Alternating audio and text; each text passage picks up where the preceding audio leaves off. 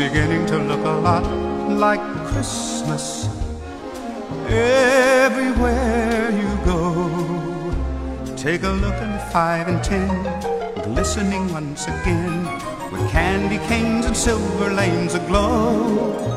It's beginning to look a lot like Christmas. 上一期咱们讲到，在库尔贝的展览里边，有两个十八岁的年轻人，因为他现实主义的作品而备受鼓舞。这里边呢，一个是作家儒勒·瓦莱斯，另一个呢就是画家爱德华·马奈。今天我们要让镜头跟随着从美术馆里边出来的马奈，我们看看他的艺术人生。马奈是谁？估计大家都知道一点，他的名头可是真大啊！印象派的人呢，都管自己叫马奈帮。之所以这么叫，那是因为两个，一个呢是马奈的画法确实影响到了很多的印象派画家，另外一个就是马奈在巴黎呢是臭名昭著啊，这对反抗沙龙的人呢都是以他为荣。你看德拉克洛瓦也影响了不少人。但是他辨识度不够，所以他没有帮派。库尔贝名声倒是很臭啊，不过呢，好像是臭过头了，所以帮派里边压根就没有小弟，只有马奈得了这个殊荣。不过有件事啊，当人们一提到浪漫主义的时候，就一定会想到德拉克洛瓦；一提到现实主义的时候呢，就会想到库尔贝；提到印象主义的时候，就会想到莫奈、雷诺阿。但是提什么好像都搜不到马奈，这是怎么回事呢？你是一个帮派老大，可是为什么在历史上地位这么模糊呢？讲到这儿，我就特别想给大家放一首很三俗的歌，叫做《织毛衣》。由于这个歌真的是太三俗了啊，所以想想还是别放了。但是这首歌呢，真的是唱出了马奈同志的心声，也唱出了马奈为什么在美术史里边处于一个这么模糊的定位。马奈深深的爱着谁呢？他爱着沙龙，爱着官方的一个认可。可是沙龙爱着谁呢？沙龙爱着那些庸庸碌碌但是擅长献媚的小白脸儿。依我看啊，那一百年里边，从来没有哪个艺术家能够像马奈一样这么执着的去追求着沙龙的荣誉。我们从安格尔开始，一直到沙龙彻底黄铺，挨个数啊，马奈绝对算是对沙龙感情最深的人。我老说那个时候的沙龙是画家的必经之路，因为你没有别的途径卖画嘛，所以只能参加沙龙。但是那是对于普通画家而言，你像马奈啊、科罗啊、德加、塞尚之类的这样的富二代们，他们完全可以不用卖画，不卖画，人家过得也挺舒服。就他们继承的那些遗产啊，放银行里边，光利息就能养活十个梵高。但是现实就是这样，无论我们怎么去分析，人家马老师根本就没动摇过。我现在想哈，之所以马奈这么看重沙龙的荣誉，应该是跟他的家庭出身有关。因为他的父亲本身就有法国的骑士勋章，他父亲呢是法国司法部的一个大法官，他的母亲呢是法国驻瑞典大使的千金，人家的教父那是瑞典国王。你想啊，一个人在这样的环境下成长起来，对于荣誉的渴望，那肯定和库尔贝他们完全不是一个概念。这儿呢，我拿出库尔贝来比，绝对不是贬低库尔贝啊。但是我们看一个小地主出身的人，什么骑士勋章啊？骑士勋章是什么？不知道。所以在他的幼年教育里边，这东西既然已经毫无机会了，是吧？那就变成了可有可无的东西，绝对不会成为这一个人的毕生追求。这还不是说吃不着葡萄说葡萄酸，这是什么？这是说吃不着葡萄说那玩意儿不管饱。马奈小的时候，他父亲肯定是这么教育他的：过来，你看，这是我的骑士勋章，什么意思？这是代表我是最优秀的法兰西公民。你想，从小就在脑子里边种下这么一颗种子。那他这一生也肯定会去执着的渴望得到它。在马奈最后的几年里边，他这个梦想呢，还真就实现了。一八八零年的时候，共和国政府终于给他颁发了这个荣誉骑士勋章。但是呢，这时候的马奈写给朋友的信里边说：“我已经被不公正的对待了二十年，现在弥补这个实在是太晚了。”三年之后，马奈去世了。虽然一辈子遭受不公，但是在临死前，他还在努力画画。还在准备着继续参加八四年的沙龙，这就是那个可爱的马奈。他这么钟情于沙龙，但是呢，他对自己更加忠诚。他从来没有因为要讨好沙龙而改变过自己的画风，一次都没有。除了他以外，我们看库尔贝画过那种又甜又俗的画，对吧？莫奈、雷诺阿也都迫于现实压力，曾经试图去讨好过沙龙。他们和马奈比起来，都是不够真诚。但是我觉得只有马奈这才叫真爱。这东西就像两个人的爱情一样啊，为了讨好对方而丧失自我的，基本上都是骗子。一个人如果连自己都不爱了，你可能还会爱别人吗？同样，一个画家如果连自己想画的他都不去画了，你还配得到最高的荣誉吗？所以，我们啊都得向马奈同志学习。有一幅画的名字叫做《巴迪农画室》，这是马奈同时期的一个画家拉图尔画的。法国呢，一共有两个叫拉图尔的画家，一个是17世纪的乔治·德拉图尔，他被称为烛光画派的创始人。哎，好像这个派呢也没有别人。另外一个呢，就是这个巴迪农画室的作者亨利·方丹拉图尔。这个拉图尔是一个出了名的花卉画家，人物其实画的也挺好的，但是呢，就是不是很受重视。他最有名的两张画，一张呢是向德拉克洛瓦致敬，画的是一堆人围在这个德拉克洛瓦的画自画像面前，这堆人里边全都是德老师的粉丝，比如什么波德莱尔啊、马奈啊等等。这个巴迪农画室画的呢，就是马奈和马奈帮。一堆年轻人围绕在马奈身边，然后马奈在那儿特别持重的进行创作。这堆人里边有谁呢？有作家左拉，有画家莫奈、雷诺阿等等等等。这张画也是那种典型的致敬作品，很明显是吧？马奈帮这个名号真不是虚的，这些人真的是由心的去敬仰着这位沙龙爱好者。可是咱们刚才都说了是吧？这个沙龙他不爱马奈，一个连沙龙都参加不上的人。怎么就能够获得这么多新生代的尊敬呢？这个事儿还得从1863年那次落选者沙龙说起。马奈同志这一年三十一岁，在之前的几年里边，他其实已经真的是入选过沙龙了啊，但是没引起什么反响。这一年呢，他拿了一幅自己非常满意的作品，叫《草地上的午餐》来参加这个展览，结果落选了。拿破仑三世也不知道抽什么风啊，突然宣布说给这些落选的画家们一个机会。把他们的作品拢到一块儿，完我们再办一个展览，就叫做落选者沙龙吧。拿破仑三世怎么想的我不知道，但是具体负责这件事儿的人怎么想的，我非常清楚。为什么？因为这帮人纯粹是拿这群落选的人当笑话看，因为哪张画差，他们就把哪张画放到最显眼的位置，这就导致这个落选者沙龙的参观者也非常多，因为大家都想看看艺术界的马戏团到底是一个什么样的。在这些画里边，马奈的画就引起了人们的注意。他画了两个绅士，非常慵懒地坐在草地上，然后旁边有两个裸女，一个裸女呢正在看着观众，一个呢正在远处洗澡。大家一看这个画面就明白，这个画不就是巴黎西郊那片著名的风流地吗？你看，经常有人到那儿去偷情。那这几个人打着野餐的名义，但实际上去干嘛？我们一看就知道。普通的人看到这张画之后，可能会会心一笑。尤其是那些根本就没有机会去西郊的人，是吧？但是经常去西郊野战的那波人啊，受不了了。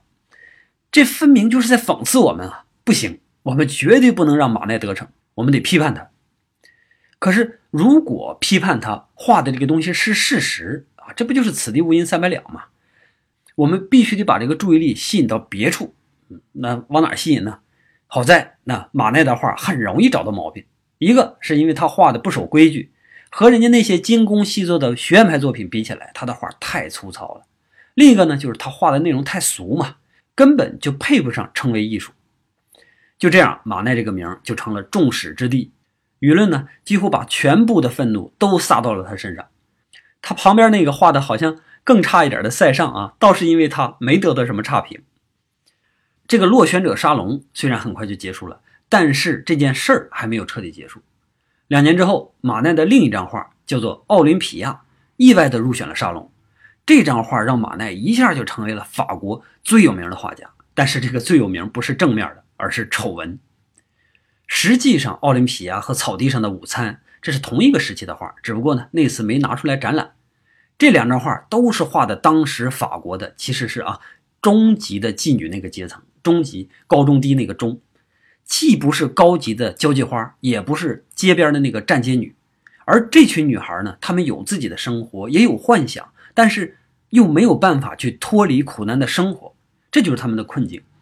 马奈和他的同僚们其实对这群女孩是非常熟悉的，他们非常清楚这些女孩的痛苦和挣扎，所以出于对他们的同情，马奈才画出来这两幅作品。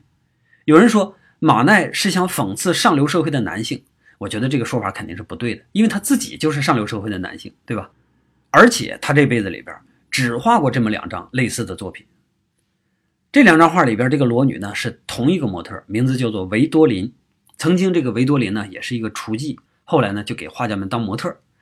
马奈从自己的老师的画室里边认识这个维多林的，在马奈的帮助下呢，维多林就逐渐的阳光了起来，偶尔也开始画画画，甚至后来人家还入选过沙龙。但是这一切都没有真正的改变了这个维多林的命运，在他年老色衰之后，穷困潦倒，最终还死在了酒精和病痛当中。这种鲜活的例子在马奈旁边还有很多，比如啊，有一个小男孩，马奈在一个酒馆里边看到了一个小男孩，那真是一个超级可爱活泼的孩子啊，非常灵巧。马奈呢就请这个孩子来给自己当模特，然后这个孩子也很配合，他们俩边画边聊天，然后马奈由此就知道了这个孩子的身世。孩子的父母是在工厂里边上班的，然后有一大堆孩子要养，生活非常困难，然后这就导致呢，他们根本就没有办法照顾到每一个孩子。那这个男孩就跟他其他的那些兄弟哥几个一样，早早的就走上了街头。马奈在这个小孩的衣服上，很明显就能看到这个家庭到底是一个什么样的。那时间长了，马奈对这个男孩就有了感情。于是呢，马奈就找到这个男孩的父母，跟他俩说，能不能把孩子交给我，作为我自己的侍童。他当了我的侍童之后，有好饭吃，有好衣服穿，而且我还能给他教育。这父母当然高兴了，一来是自己本来就养不起嘛，是吧？交给别人还能过上更好的生活，何乐而不为呢？那行行行，你赶紧拿走。等这个孩子到了马奈的家，洗干净之后，穿上马奈小的时候的衣服。哎呀，马奈一看这个光彩照人，于是呢就画了一幅画，真好。没想到啊，穷人的家里边居然能长出一个这么漂亮的小天使。但是时间久了之后，马奈呢也多了那么一丝的担心。为什么？因为这个孩子表现出了一种和他的年龄不是很相符的早熟和忧郁。而且这个孩子有个坏毛病，就是特别的嗜好酒和糖。糖无所谓，顶多是吃坏牙齿，但是酒不行，酒会害死这个孩子，对吧？所以马奈呢就非常严重的和他聊了一次。从那之后，这个孩子好像是变了。有一次马奈出门，等他回来之后，发现这个孩子上吊自杀了，这就让他无比的震惊和悲痛。他觉得这是自己的错。当他把这个情况告诉孩子父母的时候，出人意料的是。他们好像显得无动于衷。马奈垂头丧气的回到家，给孩子操办葬礼。几天之后，孩子的妈妈出现了。孩子的妈妈是背着父亲偷偷跑出来的，来是干什么呢？来为了向他要一段孩子自杀用的绳子。这段故事，马奈讲述给了波德莱尔，波德莱尔又把它写成了一篇文章，名字就叫做《绳》。下边的题名是献给爱德华·马奈，他用这篇文章来缓解马奈因为这件事带来的那个悲痛。万恶的旧社会里边最大的恶，不是那几座大山，而是贫穷。因为贫穷会让人变得低贱，会让人失去做人的尊严。类似的例子还有啊，比如说喝酒的流浪汉、街头弹琴的艺人，这些人都促成了马奈那个与众不同的关注点。他关注活着的意义，关注人在那种社会环境下的痛苦和焦虑，关注每一个人作为人的价值。那用马奈自己的话来说，我是。生活忠诚的记录者。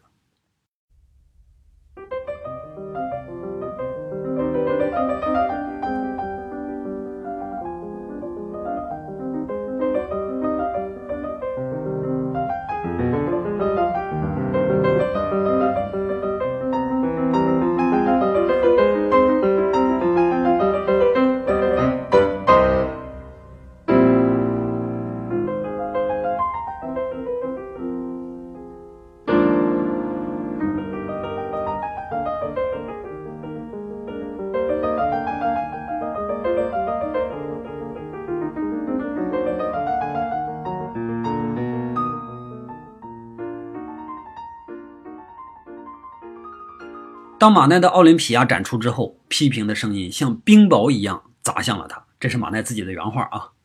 上流社会感觉自己被亵渎了，虽然他们经常光顾奥林匹亚们，但这是一个不可告人的事儿啊，和他们那些可告人的伪光正的阶级理想是完全不符的。奥林匹亚本来是圣地的名字，怎么能给这么低贱的女人呢？可是大家心知肚明，当时很多妓女都叫奥林匹亚。在这群人眼中，奥林匹亚只是一时泄欲的工具，根本就配不上拥有审视顾客的那种资格。但是马奈用提香画神的办法来描绘他，就像伦勃朗娶了一个下人，就像江狗骑上了马一样，这是不可原谅的。他们受不了奥林匹亚的眼神，或者说维多林的眼神。那种眼神是他对所有曾经在他身上的男人的轻蔑，就像他脚下的那只黑猫一样，愤怒而且鄙夷。在心虚的评论家们发动潮水般的舆论之后，巴黎的普通民众受不了了，他们是愚蠢的就被带到了这场批判当中，然后他们拿起了鸡蛋、刀子，准备对这场亵渎艺术的作品进行毁灭性的打击。好在主办方及时增加了卫兵，才得以让这个沙龙正常的继续进行。因为这张画。马奈被以有伤风化罪起诉，并且呢被警察局逮捕，还好没几天就被放出来了。暂时呢你就别露面了，因为万一遇到狂热的市民，你怎么办？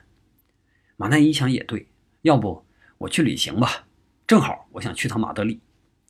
正在他准备的时候，拉图尔带着一堆年轻人来到了马奈的画室。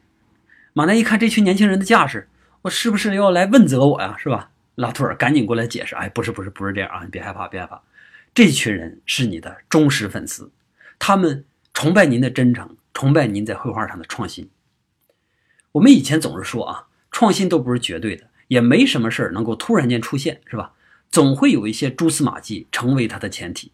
其实马奈的风格也是，他也不是完全创新的。他的老师叫库图尔，库图尔是一个非常标准的学院派老师。”马奈跟他学，一学就是六年，而且这两个人对抗了六年。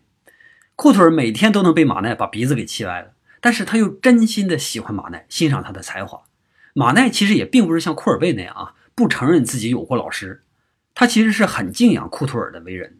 即使从他的画室出来之后，两个人关系还是很密切。只不过呢，一见面，这个老师还是在那指责，学生还是在那对抗，这就像一对冤家一样。但是两个人一旦把争论停下来，双方都是非常尊敬的对待着彼此。库图尔老师教给马奈很多技术上的问题，也教会了马奈去向大师学习。只不过这个马奈学错了大师。库图尔说：“你去学拉斐尔，去学提香和韦罗内塞啊。”马奈呢，学的是荷兰的哈尔斯，还有本土的库尔贝，还有德拉克罗瓦。我们在讲伦勃朗的时候，其实提过哈尔斯这个名字，那是一个著名的酒鬼画家。一生郁郁不得志，但是画出了无数个灿烂的笑容。他的手法啊很特别，非常松弛，关注点呢也非常的平民化。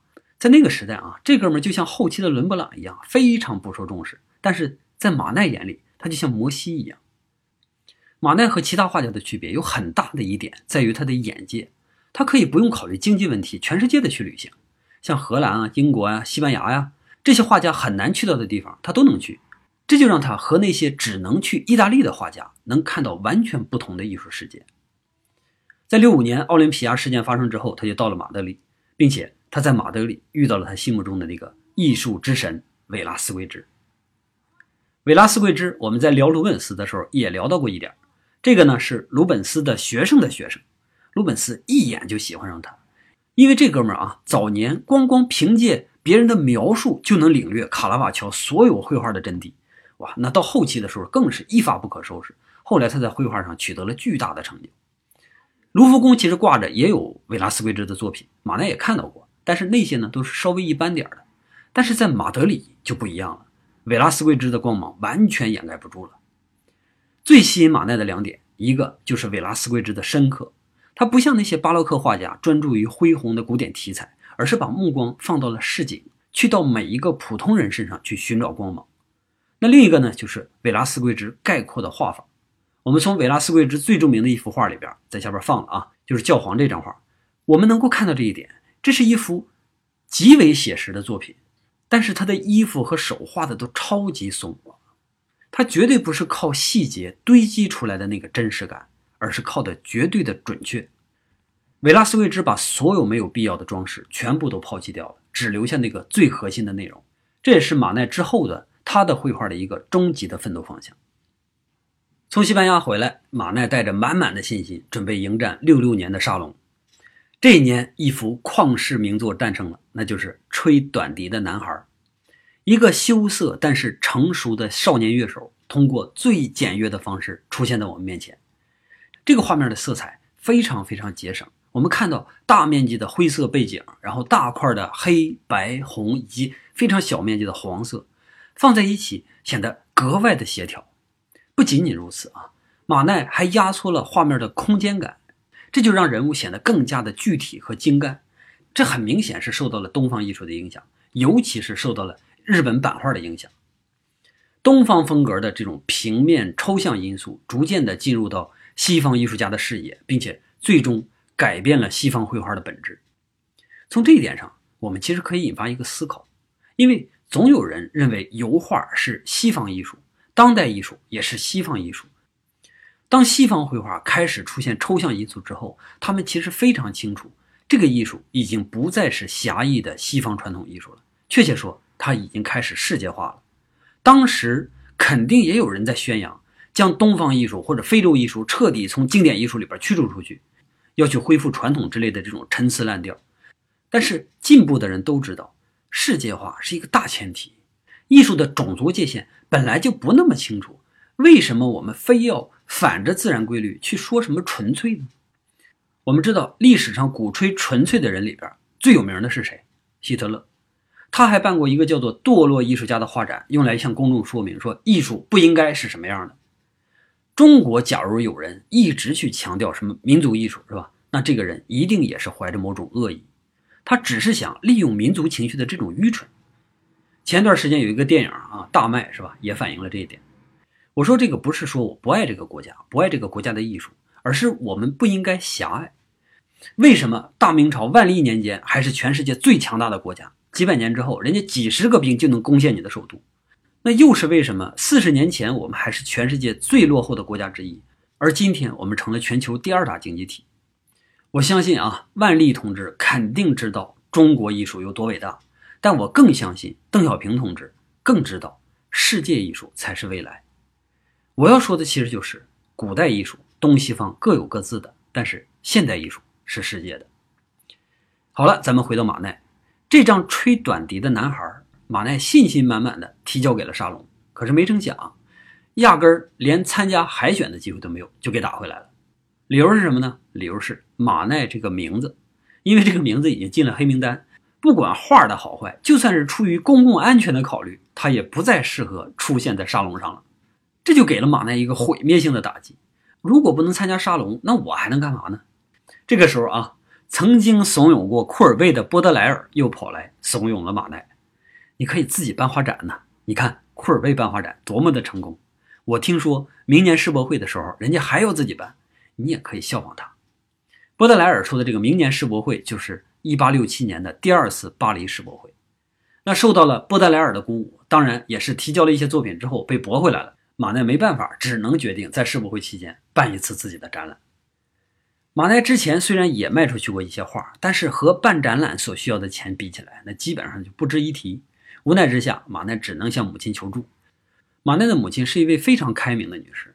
你看，她希望自己的儿子成为丈夫那样的人，但是呢，马奈喜欢画画，她也不反对。她本人特别喜欢古典风格的艺术，但是她也不反对马奈画出自己想画的画。尤其是在办展览这件事上，人家压根就没有犹豫，直接拿了一万五千法郎去追逐你的梦想吧。马奈高高兴兴的去超市展览，但他都不知道，其实这一万五千法郎已经是他们家最后的资产了。你看，一个好母亲的重要性体现出来了吧？马奈办展览，全体跟班都跟着支持。那佐拉在报纸上给他写了一大篇的评论，里边最重要的一句话就是：气质独特的艺术家。都是富有生命力的，他们不会随着时间的流逝而枯萎消亡。后边还跟了一句：“马奈先生无疑会在未来成为公认的大师。如果我有钱的话，一定会把他所有的作品都买下来。”你看，直接连营销都有了。但是这个展览效果可真不咋地，之前预想的效果完全没达到。每天看展览的也就是星星点点的几个人。马奈一气之下，就把自己这个展览交给了一个新的粉丝，一个特别漂亮的姑娘，叫莫里索，然后自个儿出去旅游去了。说到莫里索，我们得多讲几句啊。他的全名呢叫贝尔特·莫里索，他本来是科罗的学生，很早就知道马奈，后来通过一个画家联系到了偶像，然后就发展出了一段刻骨铭心的友情。这个莫里索啊，长得超漂亮，是吧？家世也特别好。他的外祖父呢，就是著名的洛可可画家弗拉格纳尔，就是画秋千的那个。虽然说在洛可可里边最有名的肯定是华托和布歇，但是啊，有一个现象是，一旦用一张画来代表洛可可的时候，通常都是出现人家这个弗拉格纳尔的秋千。莫里索后来也是印象派画家里边两个非常著名的女性之一。人家在认识马奈这段时间啊，早就已经参加过沙龙了，而且还取得了不错的口碑。但是，真的那个时候的人在面对马奈的才华，没有几个年轻人能够沉住气。于是呢，他就成了马奈的死忠粉儿。然后一度这俩人关系还非常非常的密切。也正是因为他，马奈呢就疏远了那个曾经的玫瑰维多琳。马奈给莫里索画了好多张肖像。其中有一幅叫做《手持紫罗兰》的贝尔特·莫里索，这张画也是马奈的代表作之一。几年之后，经过男女双方不懈的努力，莫里索终于嫁给了马奈的弟弟欧仁。于是，在印象派展览上，终于出现了马奈这个名字——贝尔特·马奈。咱们看看这张画吧，啊，尤其是我们要看看马奈到底是怎么剪掉一切那些繁杂的修饰的。这是一张简单到了极致的肖像画，但是呢，它又能满足肖像画所有的功能。无论是从人物的外貌特征，还是到他的内心世界，他都能表达的淋漓尽致。我们看大面积平涂的亮色背景，然后大面积的黑色，这两个大面积对在一起的时候，就像木板画一样简单而且强烈。我在想，马奈到底是怎么克制住一个画家本能的那种冲动，然后去省略掉中间那些细节的？我平时画画，我太清楚这个了。我们真的画画的人很难对抗眼睛看到的内容，为什么？因为我们往往看到它之后，就渴望把它画出来，画不出来的时候，就好像有一种痒没挠到的感觉。马奈在那个环境下看的都是古典写实的作品，看的都是事无巨细的作品。那在这种前提下做出这么高度的概括，那太不可思议了。模特的脸是这张画里边唯一一个相对刻画那么一点的地方。但是也仅仅是对于这张画而言，为了那份强烈的光线，为了让那双大眼睛能说出话来，马奈真的是牺牲了大多数可观察的细节。但是我们又丝毫不会怀疑，这是一张美丽的脸，这张脸属于一个可爱的又调皮的，但同时又非常懂得分寸的女性。马奈有老婆有孩子，他是一个家庭观念很重的人，所以莫里索才有机会成为欧仁的妻子，成为他的弟媳妇儿，是吧？如果换成别的男人，我觉得还真不好说。真的很少有男人能够逃脱一个这样的贝尔特·莫里索的目光。我说这个不是说马奈有多么圣洁啊，他不圣洁是吧？圣洁的人怎么可能得梅毒呢？所以他是一个有着正常人的欲望，但是同时又有着自己原则的人。当初他非常坚决地娶了自己的初恋，他那个初恋呢是他两个弟弟的钢琴老师。然后那个女孩和马奈的恋情一旦曝光之后。就跑回老家，吓得跑回老家了。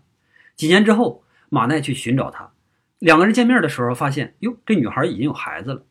我们根本就不知道这个孩子到底是不是马奈的，但是人家马奈根本就没想这个事儿，然后就执着的把女孩带回来，把孩子也带回来了。曾经就有这么一个评论家，什么传闲话是吧？马奈呢就毫不犹豫的提出和对方决斗，对方还真答应了。当然，这个决斗的结果我们现在也找不着，也没有记载。但是依我看。这个瘦小的马奈应该不是任何人的对手。